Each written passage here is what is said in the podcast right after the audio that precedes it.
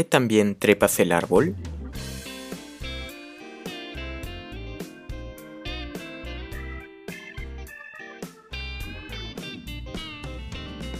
Bienvenidos todos a Realmente Libre, podcast en el que desarrollamos temas de amor propio, autoestima, autoconocimiento y motivación.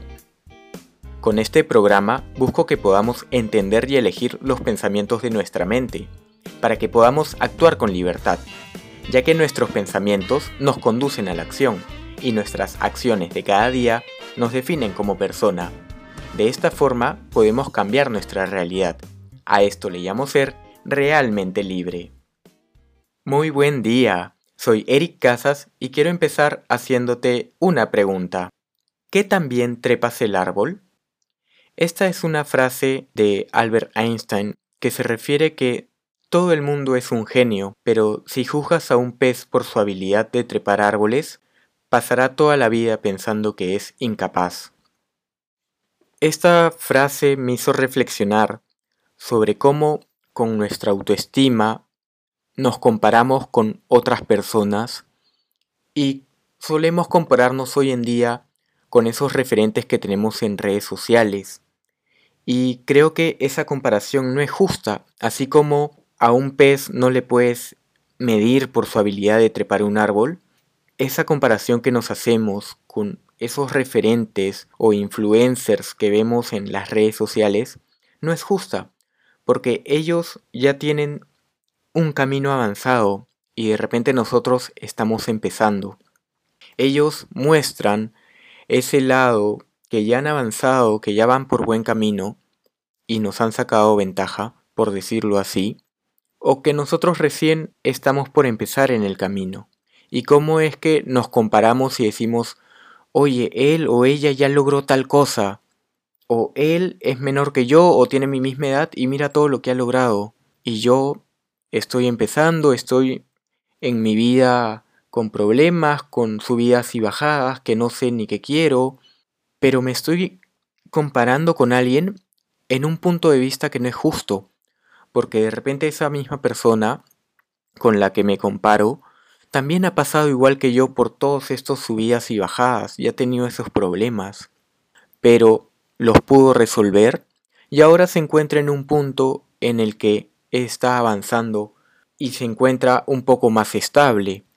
Pero entonces nosotros, ¿por qué nos vamos a comparar en su nivel avanzado con nuestro nivel que estamos empezando? Lo más justo sería compararnos con esa misma persona, pero cuando estuvo en el proceso al igual que nosotros, avanzando con sus subidas y bajadas, con sus errores, con sus fracasos, y no ahorita que ya ha logrado varias cosas. Y estas comparaciones deben ser, por un lado, justas y por otro lado, las debemos usar para motivarnos, para decir, si él puede, yo también puedo. Y no para decir, él ya logró esto, yo no lo he logrado, y quedarme ahí y no hacer nada. Estas comparaciones deben ser justas y debemos buscar que sean para motivarnos a actuar. Por ejemplo, en mi caso, me comparaba con de pequeño con mis amigos que jugaban fútbol. A mí también me gustaba el fútbol y entrenaba también después de clases, pero luego cuando llegaba la preselección para el equipo de Adecore, no me elegían. Y bueno, y ya ok, me iba a mi casa, hacía otra cosa, y me quedaba como que pucha, me hubiera gustado que me elijan.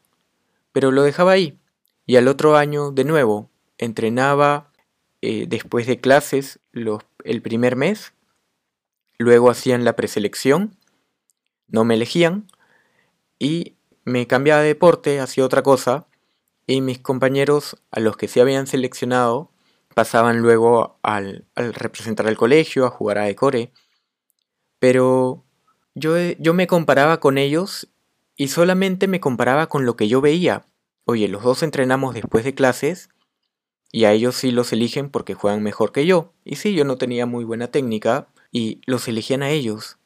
Y yo me quedaba con eso pensando, ¿yo soy menos? Pero no estaba viendo la figura completa porque no me comparaba con ellos que después de clases y los fines de semana se pasaban, por ejemplo, toda la mañana jugando, practicando fulbito, y yo no. Por ahí que yo tenía otros intereses o no practicaba tanto fútbol, y entonces solamente me quedaba con esos recreos de 10 minutos o media hora, y por ahí estos entrenamientos cortos al inicio del año, y luego el resto del año ya no entrenaba más. Y ellos sí todo el año, los fines de semana, seguían jugando y jugando, y tenían mucha más práctica que yo. Si lo veo globalmente con, desde esta perspectiva, tenían mucho más experiencia y práctica que yo. Era lógico que a ellos los seleccionen y puedan participar de estos campeonatos. Pero yo no veía eso, yo solamente veía una pequeña parte, que es como nos pasa ahora, viendo esta pequeña parte que nos muestran estos influencers en las redes sociales y nos queremos comparar con ellos solo viendo esta pequeña parte y no vemos todo lo que hay detrás, todo lo que han logrado, pero también ese sacrificio que tuvieron y todo ese esfuerzo que han hecho por llegar a donde están. Finalmente, la autoestima es una evaluación y cómo nos percibimos a nosotros mismos en general en, en comparación también con nuestro entorno. Y si solo vemos a los demás por encima de nosotros, nos vamos a sentir menos. Como decía Albert Einstein, todos son genios.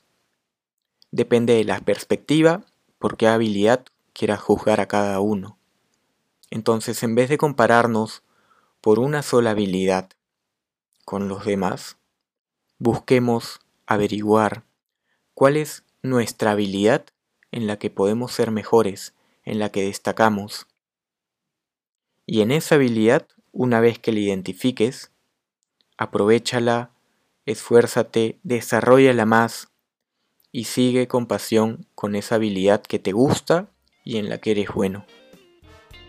Y recuerda, eres libre para pensar y actuar crea la realidad que deseas. ¿Tienes más preguntas? Sigue a Realmente Libre en Instagram y conversemos. Gracias, gracias, gracias por llegar hasta aquí e inspirarme a ayudar a más personas.